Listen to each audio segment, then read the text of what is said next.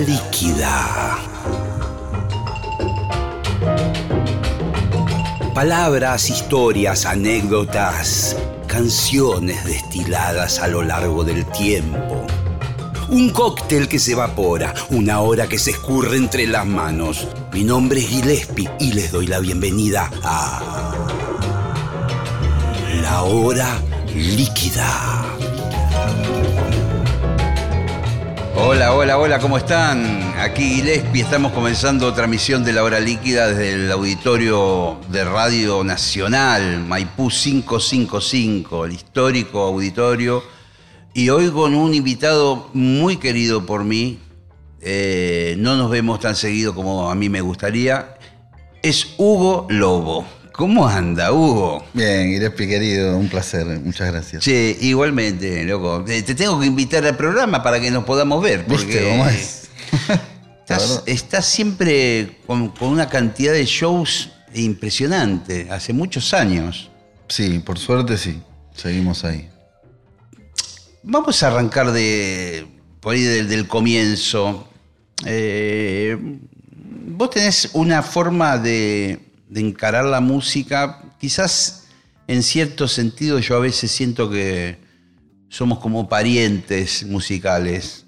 Eh, dado que vos empezaste con tus propios proyectos, por ahí de muy joven, desde muy joven, eh, estoy pensando en Dancing Mood, pero tenés otras, otras variantes y otros grupos. Yo- a mí me pasó algo parecido. Y no venimos como de- del sesionismo, digamos, de, como la mayoría de los trompetistas, de, estar tocando con un montón de otros grupos. y ¿Cómo, cómo fue esa, esa evolución tuya de sentir que tenías que hacer algo propio? Mira, muy de pendejo, eh, tuve la suerte de... Empecé a tocar a los 14 años la trompeta. Eh, venía tocando la batería ya, por mi viejo. Claro, tu viejo gran batero. Mi viejo gran batero, y eh, así que estudié batería hasta los 13, que me harté de Sí, tener sí. al maestro en casa, pero agarré la trompeta para que sea algo que no sepa, o que Mm. sea más difícil que, que lo sepa. Me equivoqué igual, pero bueno. y tuve la suerte, creo que ahí nos pasó algo parecido, por lo menos en mi momento y en mi época no había trompetistas rockeros. Mm. Me pasó lo mismo que a vos. Entonces tocaba con, con los que necesitaban, Todo Claro. tu muerto, los cafres en esa época, Viejas Locas, Mimi Maura. Este, llegué a estar tocando en siete bandas simultáneamente con cuatro del under y tres más o menos ya grandes.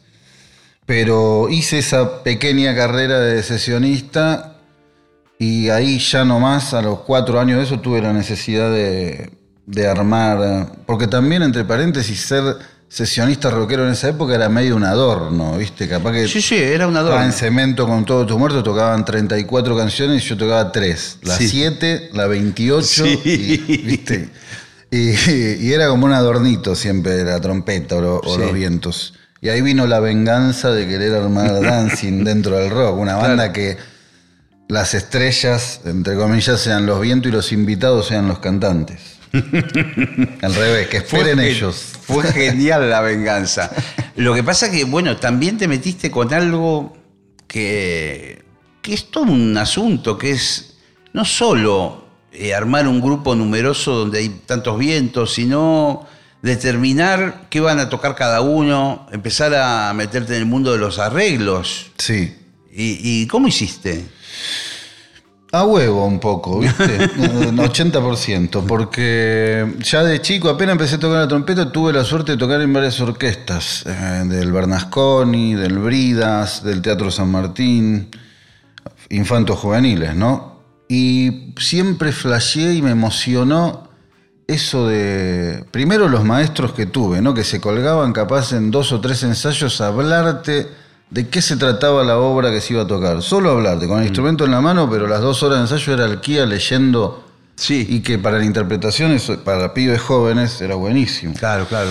Y después esa magia de llevarte la partitura a tu casa y cuando la tocas solo sea una porquería que decís, oh, no veo la hora de que estén los otros 48 para, para que suene como tiene que sonar y esa magia que tiene las ganas de... Y, y así me fui influenciando en hacer arreglos por separado. Me empezó a, a apasionar eso de escribir cosas que, que, que- que solas sean horribles y Sí. dependan de, de mucha gente. Ahí arranqué con los arreglos. Y, y un poco por, por prueba y error, digamos, eh, cómo ibas escribiendo la- la- la- los dis- diferentes líneas de cada instrumento, digamos. eh, ¿Te acompañabas con un piano, con un teclado? ¿Cómo, lo, ibas armando? Con la trompeta y con el piano, ¿no? Este, por estudiar en el conservatorio podía manejar de leer y escribir en casi todas las claves, o por lo menos de los instrumentos, y las tesituras las conocía también, siempre me chusmeé los masters de cómo se escribía, hasta dónde llega un trombón, hasta dónde un barítono. Y después tímbricamente y armónicamente, más allá de las reglas y lo que he estudiado, siempre fue más que nada con el oído, ¿no? Nunca lineal, que las terceras no sean siempre tercera toda la canción y ese tipo de cosas. Siempre me gustó jugar con que la trompeta no sea la voz principal, más allá que sea el instrumento principal, por lo menos en Dancing Mood, por escuchar mucho Baccarat y ese tipo de Claro, cosas. claro, claro, claro. Hay algo, yo te lo decía recién cuando nos saludábamos fuera del aire, eh, en, tu tratamiento de la melodía, de, de que la música no pierda la, la- la melodía, la parte más bella, si se quiere. De, cuando uno escucha Dancing Mood, Vos sos muy respetuoso de, de las melodías, de no variarlas y que estén bien como cantadas. Eh, eh, ¿Vos no- notás algo de eso en tu estilo, digamos, de que sos más bien melodista? Sí, es lo que a mí me gusta, ¿no? Por- Primero porque es, es lo que a mí me gusta y lo que siempre me gustó de- del jazz. Me gusta esa época del jazz, el jazz más canción, más Sí. que virtuosismo. Primero porque no soy virtuoso y segundo porque realmente disfruto más de una melodía que de improvisaciones.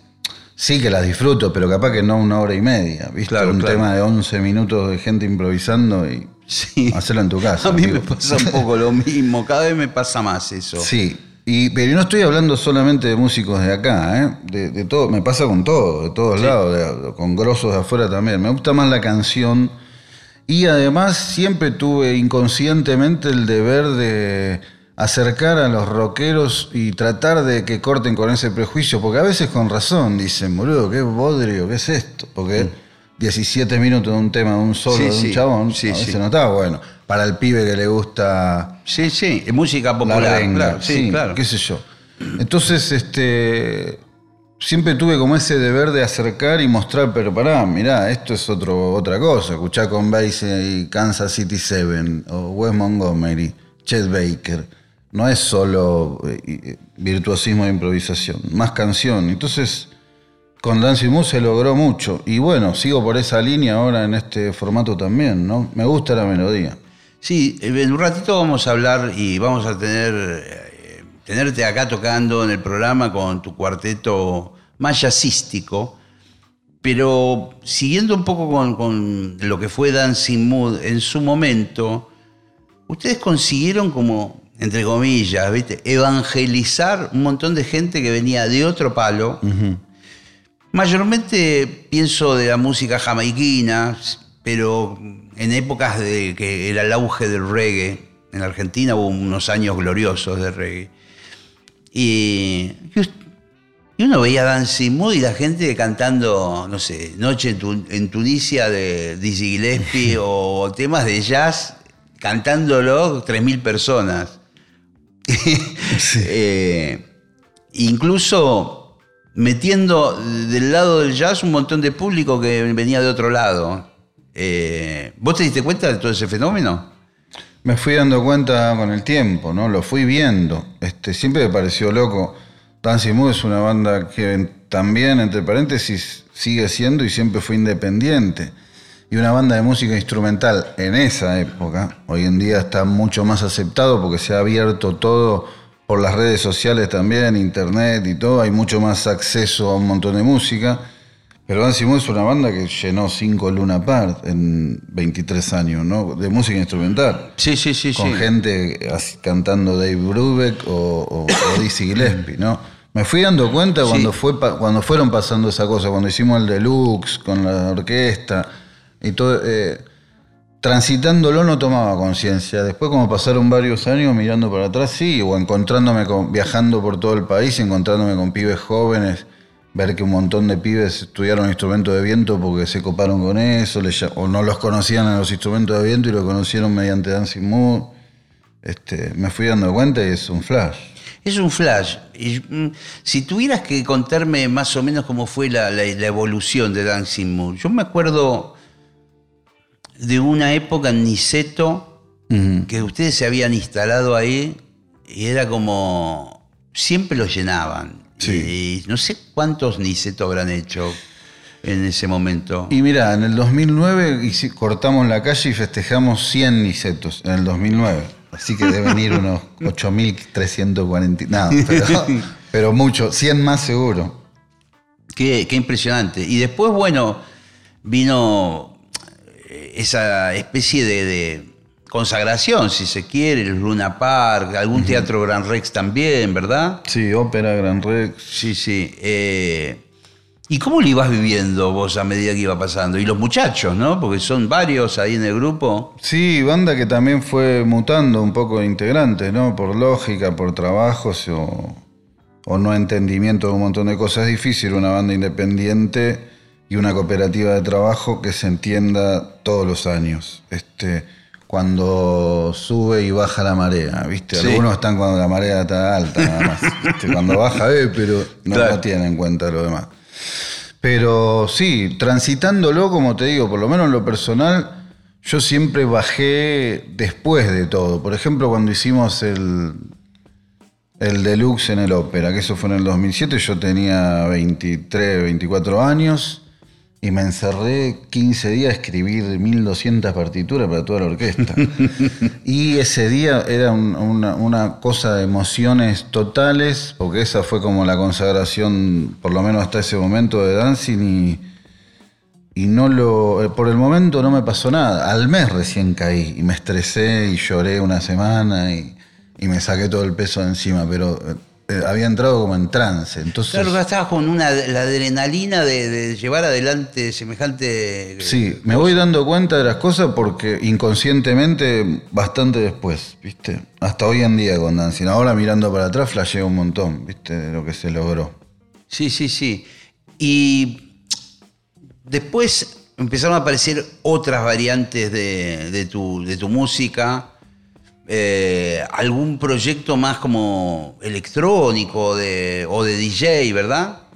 Pasar vinilos. Sí. Paso vinilos. Empecé a pasar vinilos, siempre me gustaron y estuve muchos años, ahora también, viajando por todos lados, tocando como solista, pero también yendo a bares y a lugares a pasar vinilos.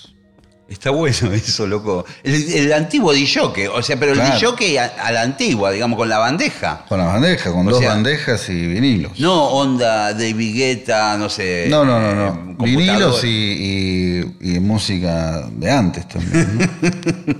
y, después aparece otro grupo que es el Street Band.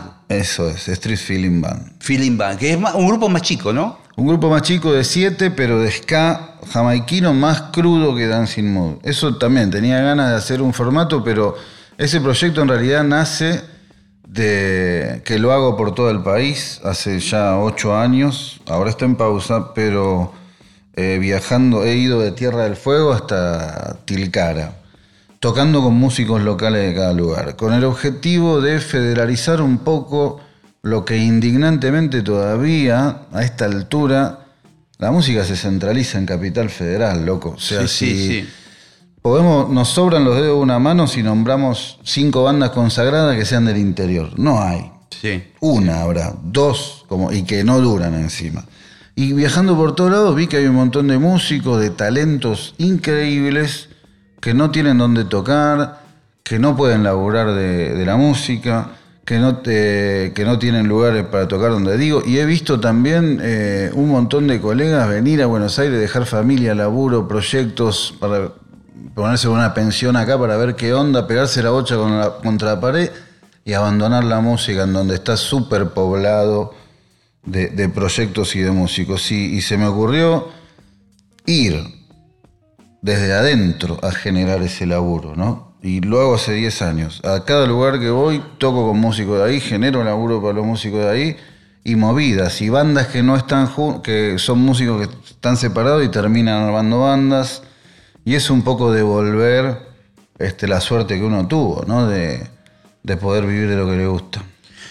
Vos eh, em, haces algunas movidas, alguna vez hemos hablado, eh, no sé si el, público del programa lo sabe, pero, pero le das clase a chicos. Eh, en una época estabas vinculado al Club Atlanta.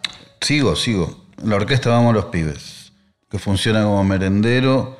Es una orquesta para pibes y pibas de 6 a 13 años, donde predomina lo social y la convivencia más allá de lo musical.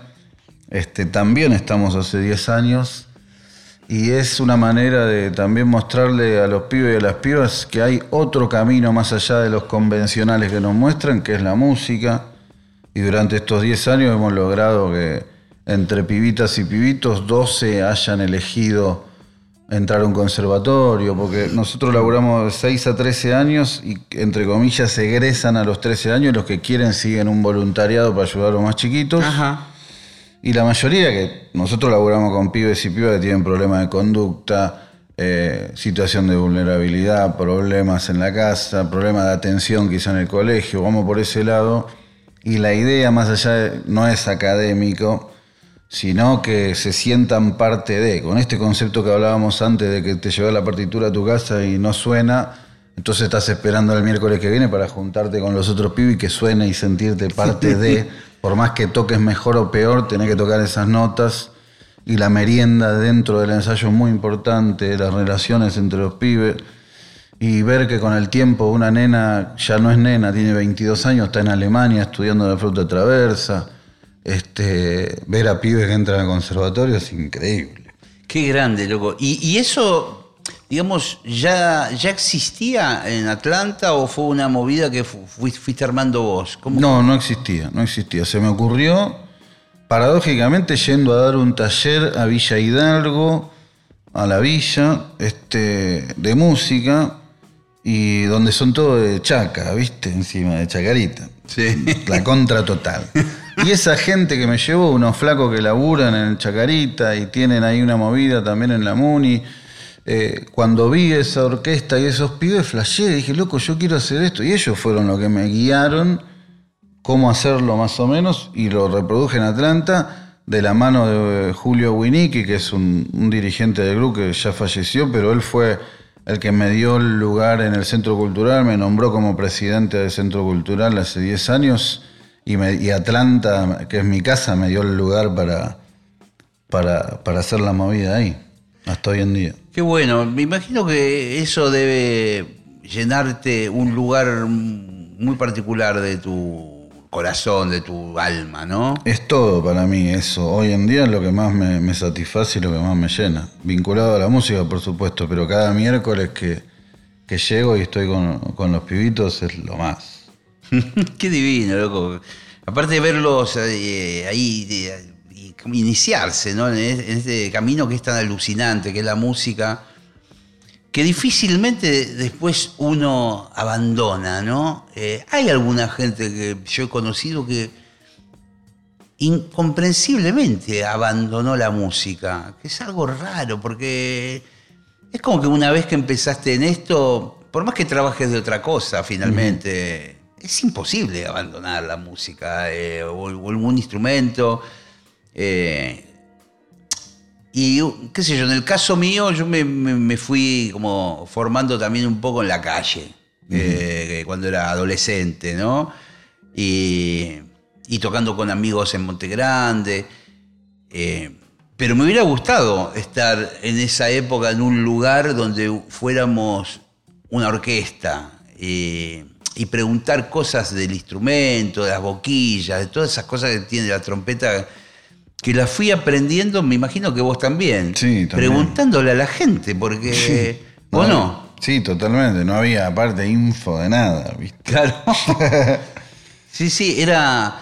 yo me acuerdo de to- tomar un café o, o alguna vez algún aperitivo con los maestros más grandes que nosotros y, y que te decían, no, porque hay una boquilla de tal manera o que es más fácil para tocar los agudos. Todos los comentarios que se hacían en esa época. Sí. y, y para mí era, era oro en polvo esa Sí, información. tremendo, tremendo. Me- he transcurrido lo mismo, ¿viste? Sí. Había una cosa muy piola también que estudiando en el manual de falla había encuentros con, y en- cuando tocaban la del Bernasconi también, encuentros con la banda municipal, por ejemplo, o la, o la del Colón, la orquesta, de una semana ensayar y tocar un concierto en duplex, como había Sí. con todos pibitos tocando al lado de las trompetas y de cada instrumento. Y después de eso ir a tomar café con, con los maestros y- y escuchar y viste y una cosa increíble y apasionante, ¿no? Sí, sí. Hoy por ahí quizás a través de internet y de YouTube particularmente hay inform- más información, aparecen Sí. trompetistas hablando, contando un poco las- los rollos, las historias de la trompeta. Pero en aquel momento era la única data que teníamos. Sí, olvídate. Y capaz que te la tiraban equívoca la data. Sí, ¿viste? porque también había, había muchos como, eh, no sé, como habladurías como, o, o leyendas de Sí, que tal cosa funcionaba, que tal otra. Este, pero, pero bueno, yo creo que eso es una cosa linda que nos ha tocado vivir, que es descubrir el instrumento desde un lugar muy empírico, probando cosas, probando... Poner a mí me pasó algo, no sé si tenemos tiempo, pero eh, me pasó algo de creer que, que yo tenía que usar determinado tipo de boquilla. Es algo muy específico, por ahí el público no, no va a entender mucho, pero... Y, y no sé por qué me había convencido de que tenía que usar, porque la- me habían dicho. Claro, sí, eh, sí. Vos tenés que usar tal boquilla, ¿viste? Y, y me- y yo me, me- me forzaba para tocar con esa boquilla hasta que un día de casualidad descubrí otra de otro tamaño y de otra forma y era mucho mejor. Totalmente. Y yo decía, pero si este tipo me dijo que era esta la boquilla, ¿cómo voy a tocar con la otra? Una cosa de loco. eh. y, y había modas de, bueno, hay que tocar tal, tal marca de trompeta o tal marca de boquilla y todo el mundo tocaba con la misma en Buenos Aires. Era- eh, eh, eh, es muy gracioso eso. Hoy por hoy yo creo que lo- los chicos a partir de internet tienen más información Sí, totalmente. Que, que en, que en nuestra época. Así también, quizás a veces es demasiada información. Eh, porque, no sé, vos te metés en Instagram y, y pones, no sé, trompetistas y hay 500.000 trompetistas, hasta pibes que tienen 7 años que tocan increíble la trompeta, no Sí. sé, en, China, no Sí, sé. sí, sí, hay pibitas que la rompen. Sí, sí, es una locura ya, viste, las cosas que pasan. Eh, vos sos de, de- de- de meterte en las redes, de, de- postear cosas, o ¿cómo, cómo- cómo es tu, tu relación con las redes sociales? No, sí, sí, porque yo me manejo de manera independiente, tanto en mis proyectos como en Dancing Mood también, que es mi proyecto, y se maneja todo de ahí. Para mí es un triunfo increíble esto de las redes, no tener que pagar un destacado en un diario, ¿viste? Claro, claro. Que antes, o, o no tener que pagar una vía pública, o no tener que ir a volantear a la puerta de cemento a las cuatro y media de la mañana y, Claro. y hac- y hacer el tour en Bondi por todos los lugares. Este, esas pautas publicitarias que antes eran inalcanzables, hoy en día las tenés en, en los dos pulgares. Y, Sí, sí. Y así que estoy con eso porque es la única manera de difundirnos. Y, lo, to- lo tomás muy seriamente, digamos, el trabajo sí, de... boludeo muy poco. O sea, es- No, o sea, de comunicar, todo eso lo Sí. como, como un laburo. o Sí, sea, sí, que- claro, es, es of- o- oficina total, ¿viste? Claro, claro. Ser más o menos los horarios, que voy creando contenido, tanto en las redes de dancing también las manejo yo con otra persona, pero estoy ahí al tanto. Vamos a aprovechar este momento para hablar de, de personajes, artistas, colegas que vos conociste a partir de nuestro, nuestra actividad, la música, que te dejaron algo. Hace un ratito cuando estábamos hablando vos me mencionaste a Rico Rodríguez, por ejemplo, el trombonista. Que dicho sea de paso, yo recuerdo que vino con vos, que y ya estaba grande él, seguía tocando fenómeno.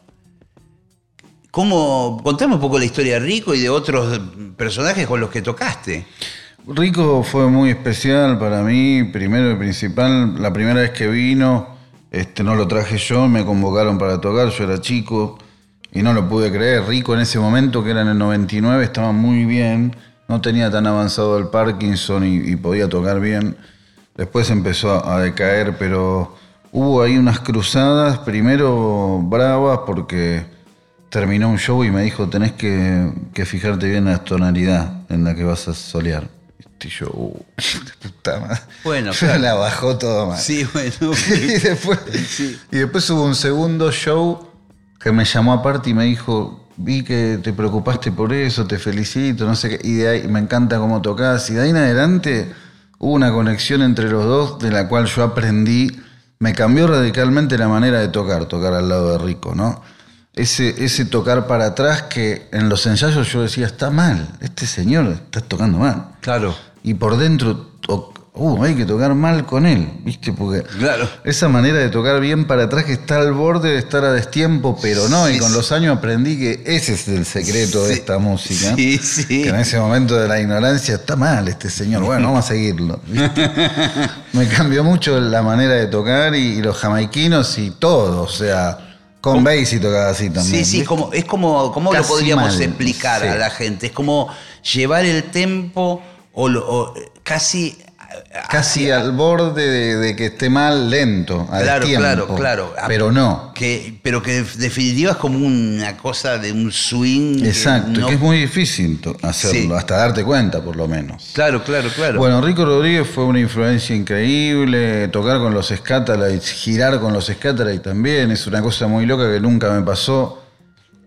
Las, las, las veces que yo dije qué bien que estoy tocando y qué bien que toqué fue tocando en ese momento con Scatalites, después de un solo de otro, como que uno se empapa y mastica eso y toca como ellos. Después vas a tu casa, tocas como el orto. pero, en ese momento, este, como que te empapás de eso. No sé si te habrá pasado alguna vez. Sí, Entrás en, ese, en esa onda. Me ha pasado, y, me ha pasado alguna vez hablando con un futbolista, por ejemplo, que me, que me diga. Eh, la gente cree que cuando hay un futbolista profesional y que va a jugar con tipos que son amateur, el profesional la va, a romper. Eh, vos lo metés, no sé, a Messi a jugar un picado y, la realidad es que Messi juega mejor cuando juega con tipos que, juegan mejor. Porque las pelotas se las dan justas, porque lo marcan como corresponde, porque no le van a pegar una patada y lo van a quebrar. Eh, y pasa un poco también con la música. A mí también me ha pasado muchas veces de estar con músicos excelentes y yo no estar que, toco mejor. De una. ¿Viste? Sí, sí, totalmente. Eh, y, a, veces lo contrario también, de por ahí tocar con, con gente que no se dedica a la música, que son amateur, en un asado o lo que fuere, y que la gente dice, ahora Gillespie la va a romper y, es, tan insólito lo que pasa que, no, no, puede fluir, ¿viste? Porque. Qué feo, qué feo, qué instrumento la trompeta para un asado, ¿no? Sí, sí, sí, sí. Para el fogón es lo menos. Es lo menos. Y yo, yo trato últimamente de. Quedas mal, aparte. Sí, trato de llevar la trompeta lo menos posible a los lugares. No sé si a vos te pasa. Yo no la llevo directamente. Bueno, pero una vez me pasó algo que también me dejó desconcertado que fue, yo estaba en Humahuaca, eh, en Jujuy, y me pongo a hablar con, eh, había una feria artesanal y, había un, tipo que tocaba el siku, ¿viste? Y que además vendía instrumentos de aerófonos, instrumentos de ahí. Y medio empezamos a hablar, el tipo me cayó recontra simpático y no me reconoció, lo cual estuvo genial.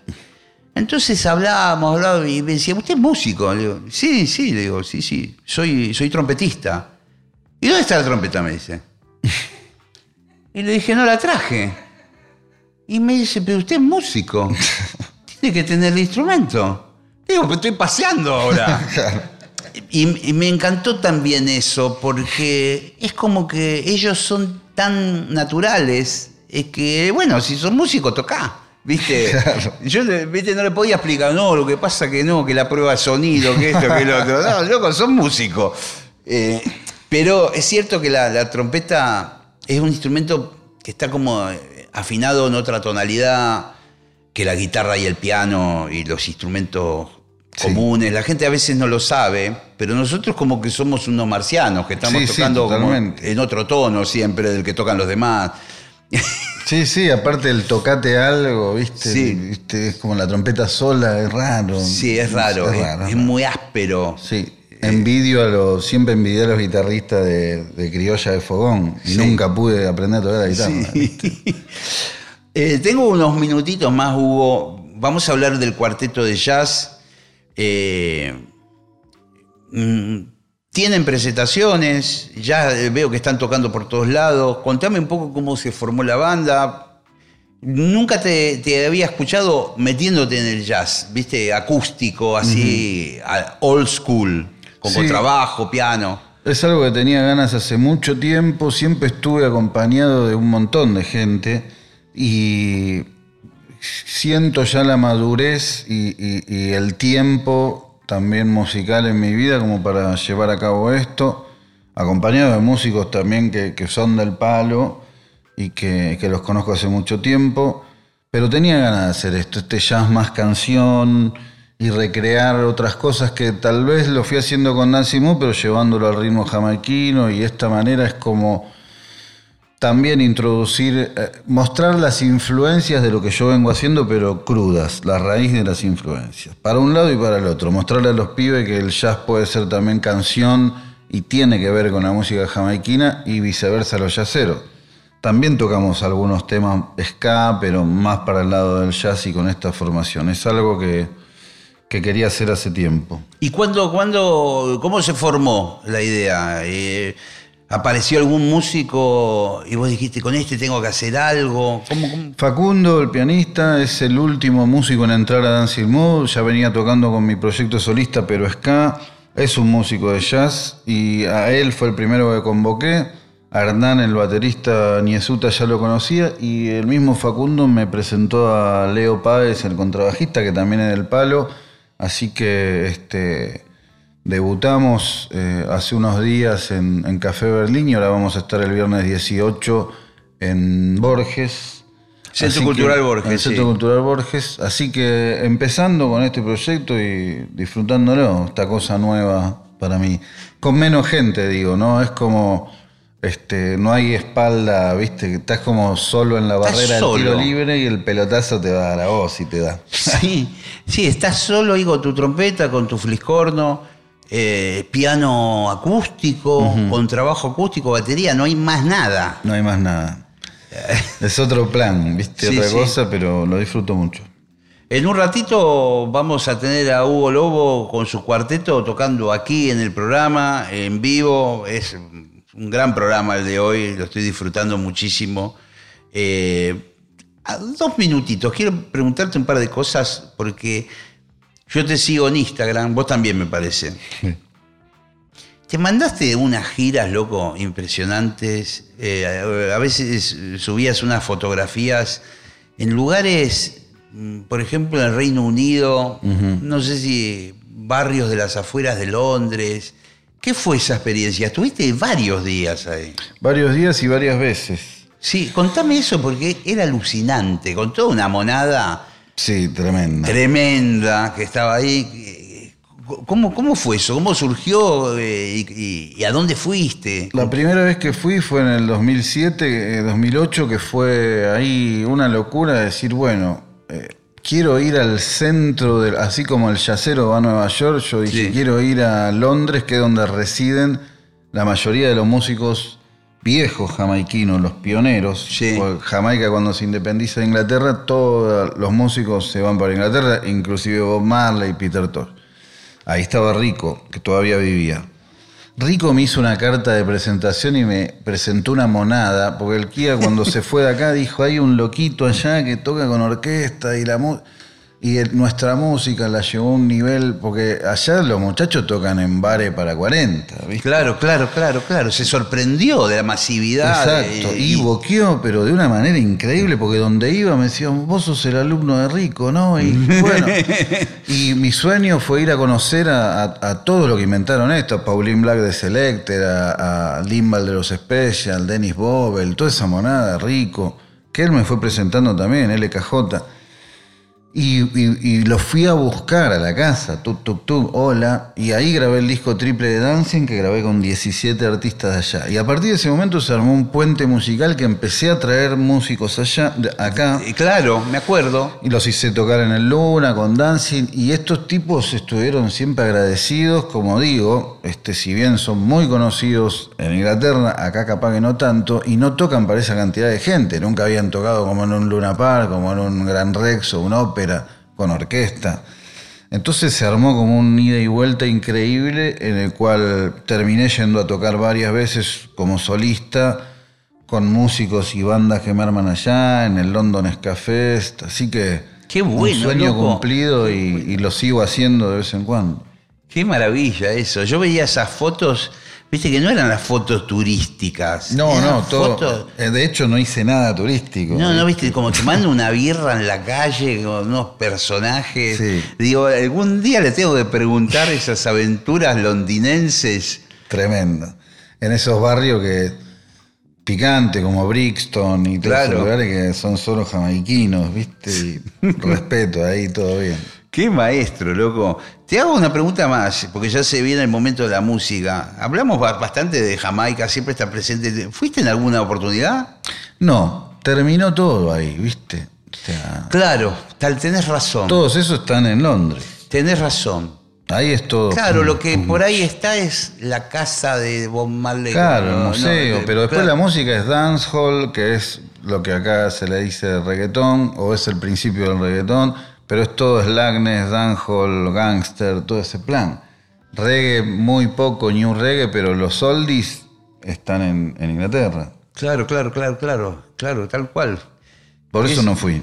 Eso te, te lo quería preguntar, porque a ver, eh, porque eso debe. Yo tampoco conozco Jamaica, pero me da la sensación que debe ser un flash tan loco estar Debe ahí. ser tremendo, conozco un montón de colegas que fueron, pero musicalmente hablando, por lo menos lo que a mí me gusta, ahí ya no está. Claro, Hace claro, mucho que no claro, está. Claro, claro. Lo único que sí me gustaría ir a ver en Jamaica es la Alpha Boys School, que es el conservatorio este de monjas, que es- de ahí se egresaron todos los músicos, Rico Rodríguez, Jackie Mitu, todos los Scatala y todos los viejos que eran pibes de la Y calle. sigue funcionando. Sigue funcionando. Y es increíble, recomiendo en YouTube Alpha Boys School, se te caen las lágrimas, ¿eh? pibitos y les enseñan a tocar ska, tocan clásicos de, como en vez de con Basie, tocan temas de y Don Drummond. Qué Increíble. divino. De ahí Después- salen todos. Muy, buen, muy buena data, después lo voy a mirar. Señores, señoras, señoris, eh, se viene la música, se viene Hugo Lobo en cuarteto en dos minutos, ya están armando, en dos minutos. Martes de 20 a 21, la hora líquida. Gillespie, La hora líquida. Llega el momento de la música, aquí con su cuarteto, en vivo, en la hora líquida, todos los instrumentos reales, acá no hay máquinas, no hay computadoras, no hay nada. Hugo Lobo Cuarteto.